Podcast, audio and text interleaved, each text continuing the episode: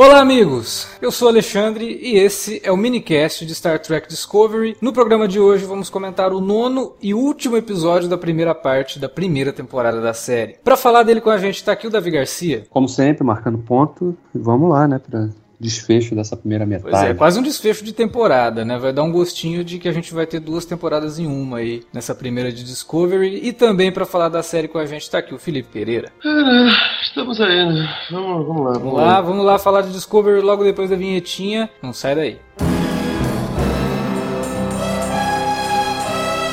Você curte os podcasts do Cine Alerta e quer ajudar a gente a manter esse conteúdo no ar? É muito fácil. www.padrim.com.br barra Cinealerta. Entre lá, dê uma olhada nos planos que temos à disposição e nos ajude. Como um dos nossos colaboradores, você ainda pode participar de hangouts, de sorteios mensais e de um grupo secreto no Facebook, onde você pode dar críticas, sugestões de pauta e muito mais. www.padrim.com.br padrim.com.br barra cinealerta. Entra lá, é rapidinho e você pode ajudar a manter o Cine Alerta no ar com esse conteúdo que você gosta. Fique agora com o podcast.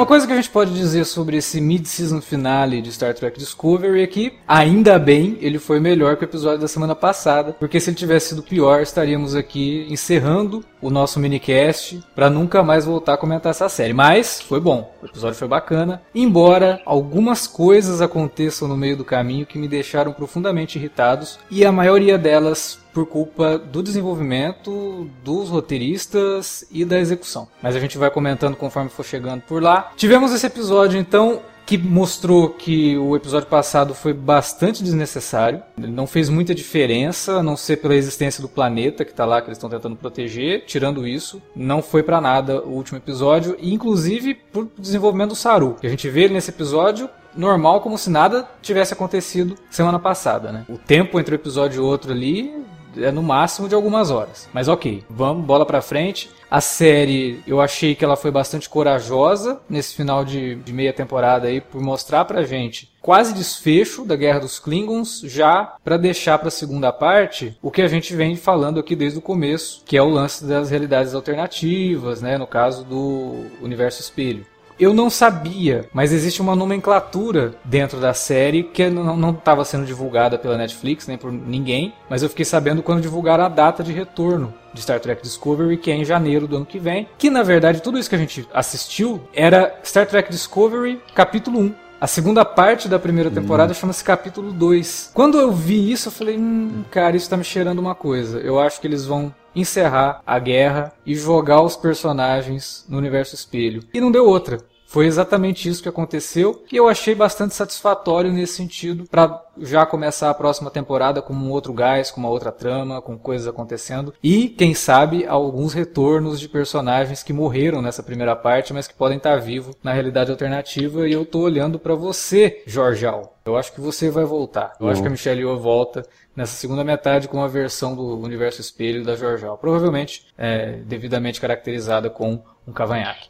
E aí, Davi, que você achou desse quase final de temporada de Star Trek Discovery? Pegando carona no que você já tinha falado um pouco na abertura, é, de fato, né, a gente tinha até comentado semana passada que seria uma desgraça se esse mid-season finale fosse no mesmo nível do oitavo episódio. Ia jogar um balde de água fria na galera, muita gente provavelmente, né, principalmente aquela galera que tá vendo, mas que não tá curtindo nada, que continua vendo, não sei porquê, né, masoquismo. Bem que tem gente aqui que no cast que assiste Gotham até hoje. Tem, então, tem gente que assiste Dá pra julgar. Dessa vez não sou eu. Mas, cara, eu gostei porque o, o, acho que o cliffhanger funciona, um bom cliffhanger, e traz umas cores novas ali para alguns, alguns personagens ali. Por exemplo, o Lorca. Você, a gente descobre que ele não é só o cara da guerra, né? Ele tem um interesse na, em fazer, ele estava catalogando, estava acompanhando o deslocamento de, de, de poros, né? Ali com, com, com o Stanitz E ele estava fazendo um mapeamento daquilo, né? Então foi interessante ver um pedacinho daquele. de que ele está guardando aquilo e está acompanhando aquilo com uma certa curiosidade também, né? Ele até então parecia ser um personagem só realmente ligado no aspecto do conflito armado, né, porque ele tinha um, grande trauma por conta de ter perdido a, a tripulação da nave anterior dele e, e, via na oportunidade de encarar os Klingons usando a Discovery como uma ferramenta catártica para ele se aliviar um pouco esse trauma, talvez. Né? Mas ele também é esse cara que tem um interesse pelo lado científico da coisa e foi legal também ver aquela conversa dele com, com o Stamets ali depois do, da, da, dos 133 saltos, né? Porque eu não entendi exatamente por que isso. Que isso para mim foi um do, dos problemas do episódio. Eu desenvolvi uma teoria, mas depois a gente chega lá. Tirando isso, eu achei legal também a, a coisa do. Assim, é legal, mas ao mesmo tempo a gente cai de novo na questão do, pô, será que estão prolongando demais o troço do mistério, né? Já ficou mais uma vez evidente que o Tyler é o Vok, que a gente já tinha especulado em casts passados, né? Desde a introdução do personagem, é que esse episódio, embora ele tenha dado umas evidências assim para tá, ah, lá, é ele, ele é o Vok, né? Mas ao mesmo tempo, você, os cortes foram tão feitos de forma confusa propositalmente para que a gente. Ele estava sendo torturado, ele estava passando por uma uhum. cirurgia, né? Os cortes eles jogaram essa ambiguidade, deixaram essa ambiguidade no ar com relação ao, ao que aconteceu com o Tyler. O Tyler era uma pessoa, Sim. né? E que aparentemente se fundiu ali a mente do Vok, né? Eu só consigo enxergar coisas dessa é. maneira, de, de, acordo com o que a gente viu Essa nesse coisa episódio. de fusão de mentes não é algo difundido na cultura Klingon. Eu tô acreditando em manipulação genética. É, me parece é. ser algo nesse sentido de manipulação genética. Faria mais sentido até por conta do que a gente já viu dos Klingons em séries passadas, principalmente em Enterprise. É, eu acho que tem uhum. algo a ver com manipulação genética, sim. E o Vok acabou Uh, não tendo a memória apagada, mas meio que colocado um gatilho nele, né? E ele está desligado. O Vok é o... Não, não, o Vok, ele está desligado. Quem tá ligado é o Tyler, entendeu? Mas vai ter um momento ali que o Vok talvez assuma essa questão aí. E aí a personagem, a Laurel, tá lá e ela tem um diálogo com ele no final que é bastante evidente disso daí, né? Dela não vou deixar ninguém fazer nada com você e tal, eu estou aqui, não se preocupe. E aí, cara, já que a gente entrou nesse, nessa subtrama, eu devo dizer que rolou uma coisa nesse episódio que eu achei ah, imensamente desnecessária. É, a série Star Trek nunca precisou disso e não é isso que vai mostrar se a série é adulta ou não. A gente já falou disso aqui quando eles usaram palavrão, que foi algo muito gratuito. Sim. E de novo, sabe, utilizaram algo para que todo mundo falasse no dia seguinte e que para mim não demonstra. É, sexo. uma cena de sexo. Sexo, é, sexo e nudez é, uma... no Klingon, né? Já tinha acontecido não, isso antes, né? Não, em alguma série? Trek não, não tem Jamais, como, né? A classificação etária da série não permitiria isso porque ela sempre foi exibida em, canal aberto. Mas não é nem por isso, né? Uhum. Não é porque a série pode ser assistida por criança. Não, não é por isso. Quer fazer uma série adulta, faça. Mas não é isso que vai editar essa série adulta. É a qualidade do texto. E eu acho que o texto de Star Trek Discovery, depois dos três, quatro primeiros episódios, ele é muito frágil. E é frágil, assim, com coisas bobas que a gente está acostumado a ver em séries comuns de TV aberta. É, True Blood, True Blood também tem, tem nudez, né? Nem pois é, True Blood eu acho uma série muito juvenil, entendeu? Eu não acho ela adulta. Eu não acho que ela lida com temas adultos. Eu não acho que o texto de True Blood era adulto. É. Eu, eu, até gostava da série, mas para mim era um guilty pleasure. Não passava disso. Uhum. Agora, Star Trek Discovery nesse episódio, de novo mostrou que tem um roteiro muito frágil, cara. Tem coisas assim que acontecem que você fala, cara, mas isso não faz nem sentido. Eles ficam metade do episódio falando que vão criar um algoritmo para poder descobrir como fazer para detectar as naves que estão invisíveis. As naves Klingons estão invisíveis lá e camufladas. Legal, isso é algo totalmente plausível. Você faria isso na guerra se você estivesse enfrentando naves que se camuflam. E aí eles estão lá no, no, no meio do, de uma viagem em dobra, beleza, tá indo lá. E Durante essa viagem em dobra, eles estão tentando elaborar um plano. E eles conseguem elaborar o plano que diz o seguinte: ó, a gente tem que mandar alguém lá dentro da nave do Klingon, plantar essas é, sondas aqui e aí mapear essas sondas para poder saber o que, como que a nave se comporta, o que, que ela emana e não sei o que. Beleza, ok, continua plausível. Aí de repente alguém vira pro capitão e fala assim: Capitão, estamos detectando que uma nave Klingon camuflada está saindo de dobra. Oi? Como assim? Eles têm a capacidade de detectar que existem naves Klingons? Existe alguma coisa é. radar? Isso não fez o menor sentido, cara. Quando ele fala isso, eu até volto não, assim. É, Peraí, ele falou isso mesmo ou eu tô maluco? Aí eu voltei, capitão, estamos detectando uma nave Klingon camuflada saindo de dobra. Eu falei, não. Aí você tá de sacanagem comigo. Vocês estão criando todo um. Uma, uma subtrama aqui, um negócio para mover a história, um MacGuffin E aí de repente vocês ignoram isso e é só para isso mesmo, só para dar uma motivação para para Michael ir para dentro da nave. Não fez sentido, cara. Fora que eu tenho um negócio que me incomoda um pouco, quando, quando eles quando entram na seara do, de tentar explicar o que está sendo feito ali, em termos científicos ali, a coisa, para mim, porque assim, tá falando, é como tá falando grego, então eu não sei se, se o, que eles estão falando tem sentido na, no campo teórico, ou se é só um monte de palavra é, rebuscada, bonita, para formar uma frase de efeito no, no né, com, com teor é, científico. Eu, eu até acho que na etimologia talvez, das né? palavras né? tem um, um, uma função. Você consegue traduzir mais ou menos o que eles estão dizendo sem precisar entender o, o, processo todo. Eu acho que funciona. Isso daí é algo que sempre teve em ficção científica, e Star Trek principalmente. E para mim não incomoda. sim, o que sim, me incomoda sim. é essa incongruência. Olha, não podemos detectar as naves. De repente ela sai de dobra, a gente detecta. Então não existe surpresa no meio de um campo de batalha. Vocês estão detectando que uma nave camuflada está saindo de dobra. Isso daí para mim, é. cara, não estava esperando assim. Para mim foi muito muito jogado e aí não conseguiu me explicar. Outra coisa, que é aquilo que você tinha comentado, por que, que eles precisavam dar 133 saltos, né? E que a minha teoria, assim, tipo, é por conta de algo que eles falam ali. Eles falam que, ó, a gente pode fazer tudo isso, mas vai demorar três dias. Aí ele vira, nós não temos três dias e já elabora o plano dos 133 saltos. Eu acho que cada vez que eles dão esses saltos, é como se eles estivessem dando saltos no tempo mesmo, usando esses saltos para gerar o tempo necessário para fazer os cálculos. Foi é, a única faria... coisa que eu consegui tirar. Assim. Não, faria dentro do, do, campo teórico de novo, faria um certo sentido, né? Mas é porque ele surge com aquilo do nada, Lorca, do nada, né? É o Lorca é. que fala, né? Ele surge do nada, porque peraí, ele já fez esse cálculo, então que um, um, salto equivale a duas, três horas, então se ele der 133, ele vai conseguir consumir o tempo de, de não é nem três dias, são cinco dias, né? Que eu, acho que é o Saru que fala, né? Precisava de, precisaria de cinco dias para terminar o cálculo, né? E aí ele surge com esse, joga esse número 133 assim, do nada, tá, é. mas tem algum É, pode ser né? também a questão do tempo, por exemplo, que eles dão saltos de distância, né? E quanto que essa distância é, significa em tempo.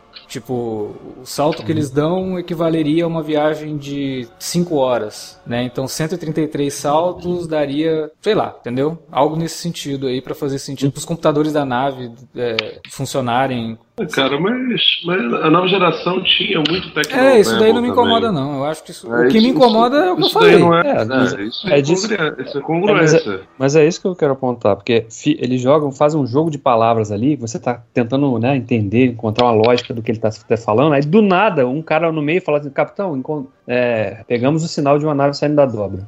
Aí você.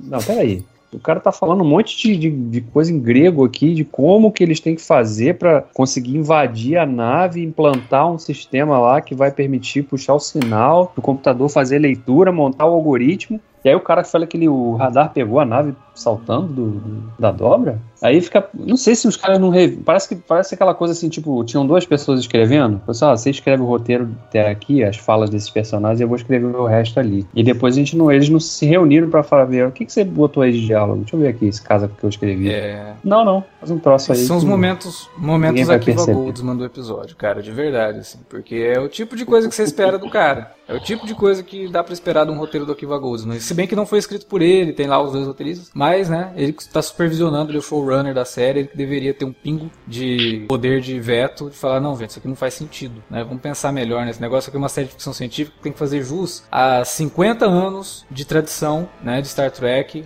e que os fãs já, já sabem que a ciência de Star Trek tem muita coisa, a maior parte das coisas é inventada, mas tem que fazer sentido. É isso uma das coisas mais legais de Star Trek. A ciência é inventada, mas ela faz sentido quando ela é colocada dentro da série. E aqui não fez nesse momento. E isso denota uma falta de preocupação com o, o científico por trás da ficção, sabe? E que me incomoda.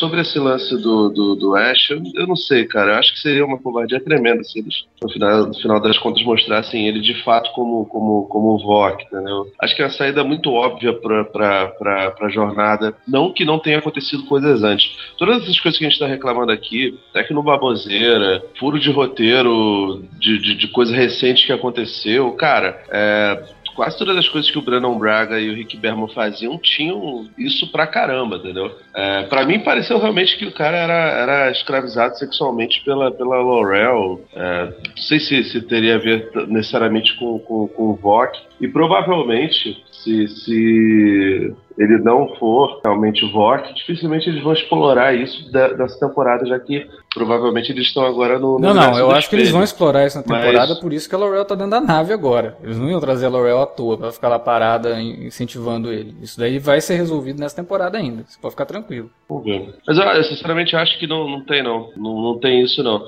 Agora, uma coisa que eu gostei, e a gente só tem falado mal até agora no episódio, foi, de certa forma, né? De aspas, desfecho do arco da, da, da Michael. Que ela lá no começo da série fez aquela cagada, ela teve na, na nave dos Klingons esse negócio todo, e ela supostamente, segundo os próprios cálculos, seria a melhor indicação para estar dentro da nave Klingon. O Lorca é, hesita, não sei se ele hesita ou se ele Não, pra mim, que, que, não, tá eu, eu, entendi que, ele tem planos para ela e não queria é um... colocar ela em risco. Também pensei nisso. Mas assim, ele é filho da puta. A gente sabe que ele é filho da puta e pode ser que ele tenha feito isso pra meio que testar ela, mas enfim. E de qualquer forma, quando aconteceu aquilo, ela teve um, um, um confronto com os Klingons que eu achei até então que seria horroroso. Que ia cumprir as coisas que eu reclamei lá no último episódio, no último minicast. De eles é, desenvolverem uma história que, que sairia cagada por conta da concepção dos Klingons. Eu ainda acho que esses Klingons estão muito zoados. Aqueles programas todos que vocês reclamaram de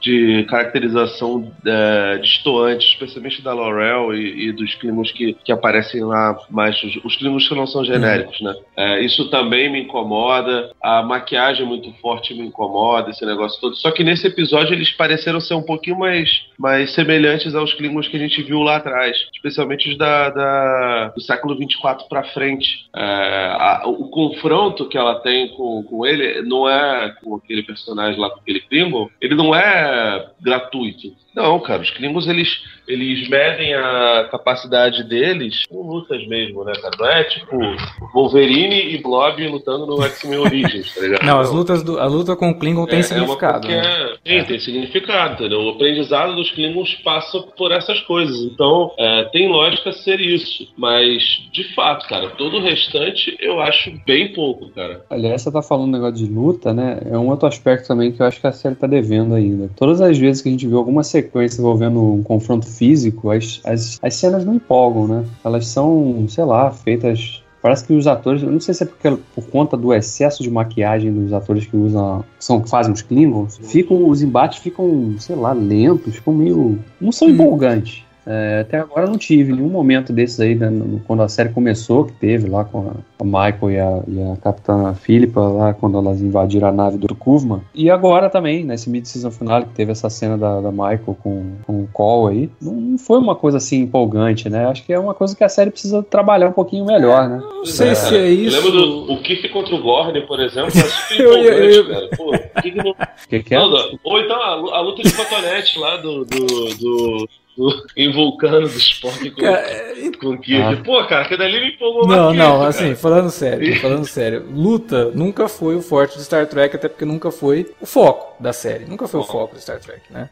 Ah, mas eles estão modernizando, cara, é, né, mas... velho? Tipo assim, ou você tá modernizando ou você não tá. Então assume, fala, fala foda-se. É, mas não, não me incomodou, então, bota não. A, a maquiagem dos Klingons como se eu já vi, anos, cara, Eu já vi porque, lutas pô... em séries bem piores. É, e assim, aqui em Star Trek não tá me incomodando. Eu acho que a luta dela com o Cole nesse episódio eu gostei. Achei até interessante. Só me incomodou um ou outro pulo né, na, na, montagem, assim, que eu achei meio esquisito. Por exemplo, tem um momento da luta que ela pega a faca lá dos Klingon e corta a perna do Cole, né? Aí ele dá um berro pra cima. Aí corta pra Discovery. Aí volta, eles estão lutando normal, assim, e o, o Cole tá andando normal, como se nada tivesse acontecido, né? E continua batendo nela. Não teve tanto impacto, assim, o corte que ela fez na perna dele. Mas ok. Mas não me incomodou. E, e tem uma coisa que eu acho, assim, bastante eficiente na série, né? Como que eles definem os cenários das duas naves com iluminação e muito com o próprio cenário mesmo, assim, que a gente não via nas outras séries de Star Trek. E nesse episódio, cara, como me chamou a atenção os detalhes da nave dos Klingons.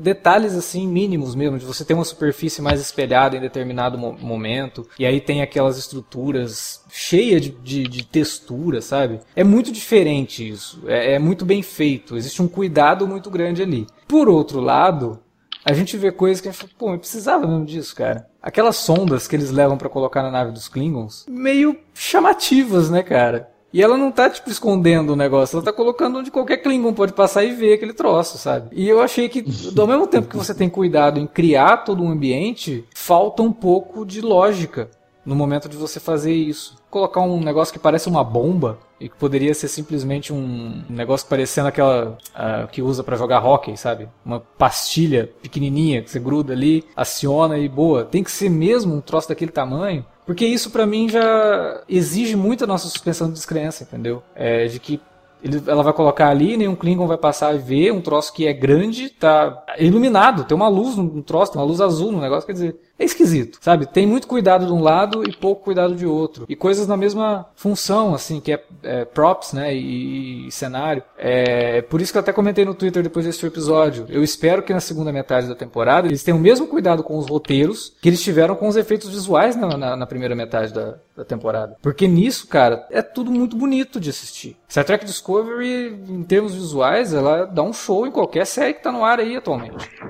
Mas o, o roteiro é frágil. Exato. As coisas vão acontecendo e vão acontecendo porque parece que precisam acontecer e não porque a história naturalmente leva aquelas coisas a acontecer, entendeu? Eu quero acreditar que boa parte dessas tropeçadas aí nessa primeira metade sejam ocasionadas por conta da saída tumultuada ah, lá A gente falou semana né? passada, eu acho que é isso que aconteceu. Inclusive acho que esse é. era para ter sido o final da, da, da temporada, sabe? O oitavo. Não, não. Ah, tá. Final da é, o momento mesmo. que o episódio traz de finalizar a guerra, ou praticamente finalizar a guerra, ele deixa claro que ainda existe a guerra, mas ela né, já está tudo encaminhado para que a federação finalmente consiga sobrepujar os Klingons. Eu acho que esse era para ter sido o final mesmo da temporada. E o que vai vir agora talvez já não seja mais do, do, do Fuller. Né? Talvez agora o que a gente vai assistir venha, seja fruto do que veio depois, assim, do que foi organizado para ser a primeira temporada. Por isso que eu falei que parece que a gente vai ter duas temporadas em em, um ano só. E eu, eu fico até feliz com isso, se, se, se comportar dessa forma, porque agora a gente vai ter a chance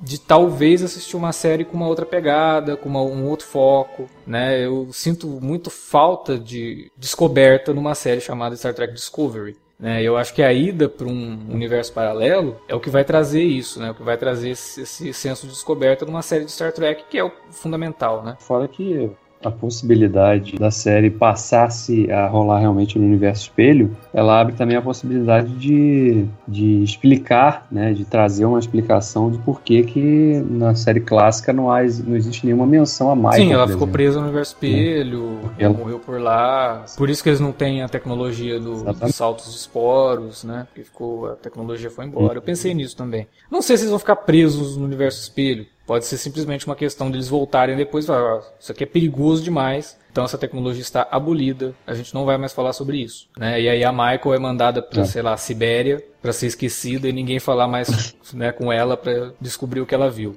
Eu acho que é por aí. O, o, nosso querido Capitão Lorca, ele é realmente um filho da puta porque o final deixa claro que ele estabeleceu uma rota desconhecida, né? No finalzinho ali, quando eles vão colocar pro, pro Stamets ah, o último salto, né? Tem uma cena bonita dele com o Lorca falando, não, acabou pra mim e tal, não vou fazer isso. Você sente que o Lorca olha para ele e fala, não, filha da puta, como assim acabou pra você? Só você que faz isso e agora que eu quero que a Guerra dos Klingons acabou, o que, que eu vou ficar fazendo aqui? Eu preciso de coisas novas, né? E aí ele coloca errado o negócio lá de propósito para ver onde é que eles vão parar. E me soou um tanto estranho a frase que ele fala, né? Quando ele, vamos lá, vamos para casa. Que retorna muitos, muitas teorias que os fãs estavam é, postulando de que o Lorca talvez estaria se comportando dessa forma, mercenária e tudo mais, porque na verdade ele era do universo espelho e passou para o universo normal, né? Uhum. E aí ele fala isso, vamos voltar para casa, né? E coloca os dados ali na, na, computador de navegação. Achei esquisito, no mínimo. Se for isso, cara, já pode escrever. Eu já estou nem nem começou, já estou achando uma merda. Já tô. Nossa, cara. Tô com muita preguiça. Sério, espero de verdade que não seja essa putaria. Ah, cara, não tenho paciência não. Vou, tá, tá quantos anos sem, sem, sem série? Enterprise acho que acabou em 2005. 2000 Acho que foi isso, quanto? 2005, 2006. Pô, cara, puta merda, né? Mais de 10 anos sem série, aí, de, de, de, de- jornada, aí me volta com a porra de, de, de negocinho de universo espelho, e de personagemzinho de universo espelho, e da puta, foda-se, cara. Pô, deixa ele lá. Ah, ele é um cara diferente. Fazer o quê? As pessoas são diferentes, cara. A paz utópica do, do Gene Roddenberry, ela funciona em algumas partes da galáxia. Isso ficou claro, inclusive, em, em- em- na nova geração, antes do, do Gene Roddenberry deixar de ser produtor da série. E e só se agravou. Em Voyager a gente vê que tem uma porrada de lugar na galáxia que é tudo fudido, que a federação não chega, que não consegue controlar, que não consegue fazer nada, que não tem mão de ferro, não tem estado forte, não tem porra nenhuma. É, em Deep Space Nine mostra uma, uma situação também bélica, toda fodida. Em Enterprise tem uma, uma questão lá com, com uma raça alienígena que é poderosa também, destruidora. Os Borg são filha da puta. Então, tipo assim, é, gente filha da puta tem pra caralho. Tem pra caralho. A diferença é que o Lorca ele é um filho da puta que assume que é filha da É. puta. Ele é tipo Tudo bem, eu. calma, calma, É, que o resto, teoria. cara, isso foi só uma teoria, calma. Não, eu acho que tudo, eu entendo o Felipe fala, o que ele tá falando, mas eu acho que tudo vai depender da execução da Sim. coisa também, né? Porque pode ser que surja isso com alguma coisa muito interessante, assim, que você fala, caraca, olha, mudou a se percepção de Se, como. se for diferente de tudo que a gente tá vendo até agora, beleza. Agora, com essa condução mega merda e vamos, vamos colocar coisa sensacionalista pra, pra encobrir a mediocridade do texto, eu dispenso. Eu prefiro que, se for pra ser medíocre, porque tem temporadas medíocres em todas as séries de jornada, pô, que pelo menos mantenha algo que, que, que não seja tão gritante. Porque desse jeito, cara, eu lembro. Qual, qual era aquela série da DC que, que tem um vilão que, que estupra, o Dr. Luz estupra a Sue É, Crise de Identidade, Crise de é. Identidade. Pô, todo, eu lembro que todo mundo, nossa, caraca, temas adultos e não sei o que e tal. Velho, se você ler Crise de Identidade de novo, você vai perceber que é só choque É. pelo choque. Ah, tem estupro e coisa adulta e tal. Cara, já tem lá em Watchmen e é muito bem construído, sabe? E, e, principalmente no, em Watchmen não, não se deixa a possibilidade sequer de você pensar que o estupro melhorou a mulher, deixou a mulher mais, mais, mais sabe, mais forte, como em, em, em algumas leituras de crise de identidade tem isso. E, cara, o Watchmen é uma série realmente adulta, é uma série de, de temas mais complexos.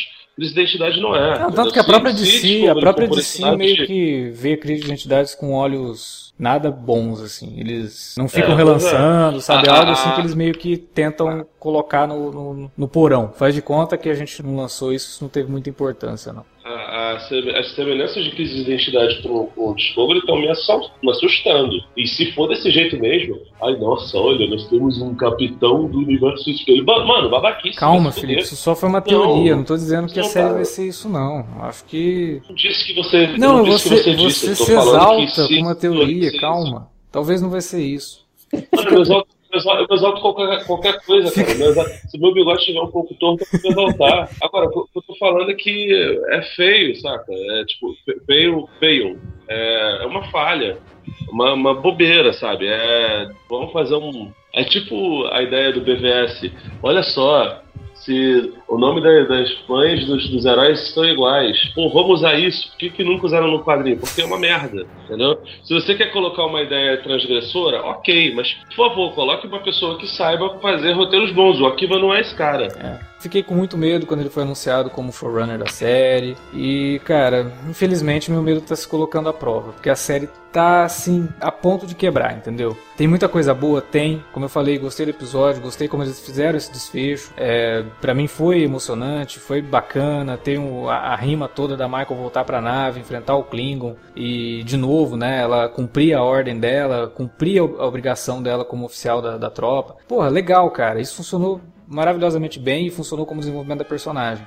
Só que tudo que é plantado pro futuro não tá bem plantado, não tem uma boa, não tem uma boa adubagem, digamos assim, não tá sendo bem cuidado, entendeu? Não- a terra não foi, não foi arada e o negócio não tá funcionando. Eu, eu vejo fragilidade nisso e me preocupa, porque eu me afeiçoei à série, eu, porra, é muito legal acompanhar Star Trek de novo. Os personagens são legais, né, cara? O Stamets é Sim, porra, o legal. Stamets é um puta personagem. Michael, a gente Nossa, gostou. A Michael também. O Ash Tyler a gente gosta, o Saru, fora essas É, e que, tá vendo? É, o Saru é um, é um personagem que, porra, cara, resolve o que vai fazer com ele, entendeu? Vocês vão transformar ele num covarde no episódio e no outro como se nada tivesse acontecido, né? Ele se comporta de um jeito que é o Saru, normal. Ok. Então por que, que não era assim, sabe? Tipo, mantém o personagem. É melhor manter ele meio que de uma nota só do que tentar dar uma outra nota para ele que não funciona, sabe? Que saia desafinado. Não faz muito sentido isso para mim. Se não sabe o que fazer com o personagem, ou você mata ele, ou deixa ele meio de até resolver o que fazer com ele. Não fica jogando ele de um lado pro outro, estragando o desenvolvimento dele Pra depois vir no episódio seguinte já, não, tá tudo de boa, tá tranquilo. Vamos olhar para A Michael chegando lá, olha para ele com, com aquele olhar de cumplicidade, aquele negócio do, do, do, do né? Da, da Jorjal, que ela conseguiu de volta, que é, é a evolução da personagem, isso é bacana. É um símbolo da evolução da personagem. Porra, legal, isso é muito bom. Mas o que está sendo plantado, e aí o que é plantado é muito mais do showrunner, que sabe para onde que essa série vai, do que do roteirista que escreveu um episódio, que ele foi contratado só para escrever aquele episódio, aí é que mora o problema em Discovery. E isso é desde o começo, assim. Desde que o Brian Fuller, você sabe que o Brian Fuller já não estava envolvido nos episódios. Primeiro, segundo, terceiro, quarto episódio ainda tinha dedo dele ali, porque foi até onde ele foi. Aí depois você percebe que os caras não sabiam para onde levar o negócio, cara, e meio que se perderam no caminho, fazendo episódios bons, mas dando tropeço, tropeço, tropeço, deram um tombo no último episódio, nesse se levantou, mas está meio cambaleante ainda. Por isso que eu acho que a segunda metade da primeira temporada vai ser fundamental para mostrar pra gente do que, essa série é capaz, porque por enquanto o que ela mostrou que ela é capaz não é muito animador. Ela não mostrou que ela é capaz de nada exatamente positivo. Tem muita coisa errada. O que ela me mostrou que ela sabe fazer direito é coisa que você já viu em outras séries de Star Trek. Personagem bacana, Toda série Star Trek tem. É, relacionamentos entre personagens, química entre personagens, toda série Star Trek tem. Isso é obrigação, não é isso é obrigação de toda a série, na verdade, né? Tem um elenco de personagens que você se afeiçoou. É, e para mim tá faltando nos roteiros de Discovery o mesmo cuidado que eles tiveram com isso, assim, com coisas que a gente já viu nas, nas outras séries, com coisas que todo mundo iria comentar. Claro que todo mundo vai comentar dos efeitos visuais, claro que todo mundo vai comentar de uma cena de sexo com Klingon, mega desnecessária, claro que todo mundo vai comentar de um palavrão, primeiro palavrão falado na, na série Star Trek. Pô, daí, cara, isso não é importante. Não trouxe nada de novo pra história. Nada. Ah, mostrou que os personagens no futuro também falam palavrão. Para ver isso tem The Orville. The Orville tá fazendo isso. É, The Orville mostra que no futuro não tem essa de utópico. Todo mundo ainda se comporta como um completo imbecil, né? O cara é humano, ele continua sendo humano, fazendo referência à cultura pop, fazendo piadinha com tudo, zoando o colega do lado. É, The Orville tá aí para isso. E até por isso que eu discordo um pouco quando as pessoas falam que The Orville tem o espírito da Star Trek de Gene Roddenberry. Não, não tem. Ela tá tirando onda com isso. Mas só que ela tira essa onda e funciona, né? E Discovery tenta fazer a mesma coisa de uma forma séria e fica esquisito. Eu queria ver na segunda parte é que eles dessem mais espaço também para aqueles outros personagens da ponte comando ali. estão lá porque estão porque bonitos gente... de ver, né? Porque no, no fundo mesmo... Pois é, cara, não, né, a gente na, na, a gente via nas outras séries, todo, obviamente não tinham assim uma grande participação, mas a gente conhecia um pouquinho mais de cada um, né? Aqui eles são só realmente pessoas que têm alguma função ali naquela ponte de comando, mas é que dão né? trabalho para ser maquiadas, né? Aquela tem umas maquiagens bem, bem legais pois ali. É. Aquela aquela personagem que ela é meio humana, meio robótica, me deixa muito curioso para saber o que aconteceu com ela, de onde ela veio, por que, que ela é daquela uhum. forma ali, né? Não tem nada. Tomara que a segunda parte dedique algum espaço para desenvolver um pouquinho mais esse personagem que a gente é, só pelo menos ter ali, um ou outro episódio que eles entrem na ação, né? Que eles tenham algum diálogo, que tenham algum, sabe, algum background que a gente saiba deles ali, porque realmente tá ali porque é bonito. É igual quando a gente falou no, primeira, no primeiro episódio, que o Jorjal fala assim: "Ah, eu tenho aqui na minha nave esses é, teletransportes antigos aqui, né? E aí a, uhum. a Michael, nossa, mas por quê, né? Tá, ninguém usa mais e tal. Eu peguei e falei, ah, cara, é porque é muito bonito de ver, né? Tá lá só por causa disso. O visual do troço é muito legal. E esses personagens são isso, são enfeites, cara. São meros adereços de cena. Estão lá porque a maquiagem é bacana, passa aquela sensação de ficção científica legalzona, mas é só isso. Né? Não tem profundidade nenhuma. Que é um resumo bom do que a gente acabou de falar de, da, da, da, série como um todo, né? Visualmente está ali, é tudo muito bonito e tal, mas quando você vai buscar alguma profundidade, dá aquela engasgada, né? Não, não tem. Mas por enquanto, acho que o saldo, para mim, pelo menos, é mais positivo que negativo. É uma série com potencial de ser muito boa, mas por enquanto ainda não é. Porque ela dá essas derrapadas aí que vocês já, já destacaram. Mas estarei na segunda parte, acho que estaremos, Sim, estaremos aqui, né? Continuando, continuando os minicasts. É, pode ser que a gente morra também. Pode ser que o mundo acabe também, né? Mas aí... Pode ser, pode ser, pode ser, ué.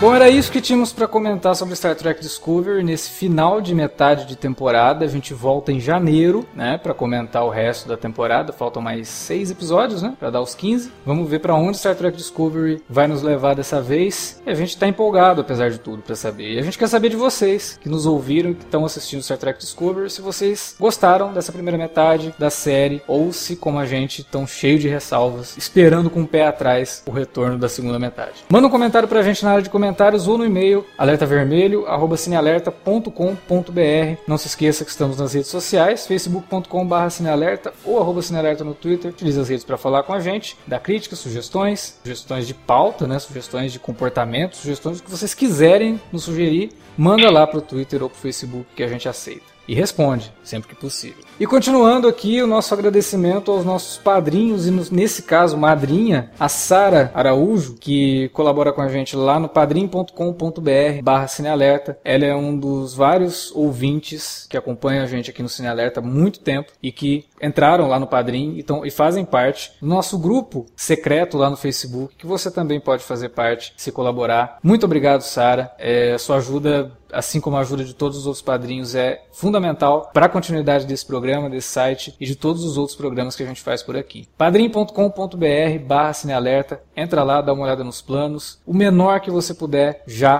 colabora pra caramba com a manutenção do nosso site. Então é isso, Star Trek Discovery esse ano não tem mais, mas ainda temos vários podcasts para sair até o finalzinho do ano, até o Natal, para encher vocês aí de alegria, de muita emoção de muitos filmes, muitas séries, tudo de bom puder acontecer no final do ano, vai acontecer. Eu acho. Espero, pelo menos. A gente volta semana que vem com mais podcast aqui no Cine Alerta. Valeu pela audiência, galera. Até lá.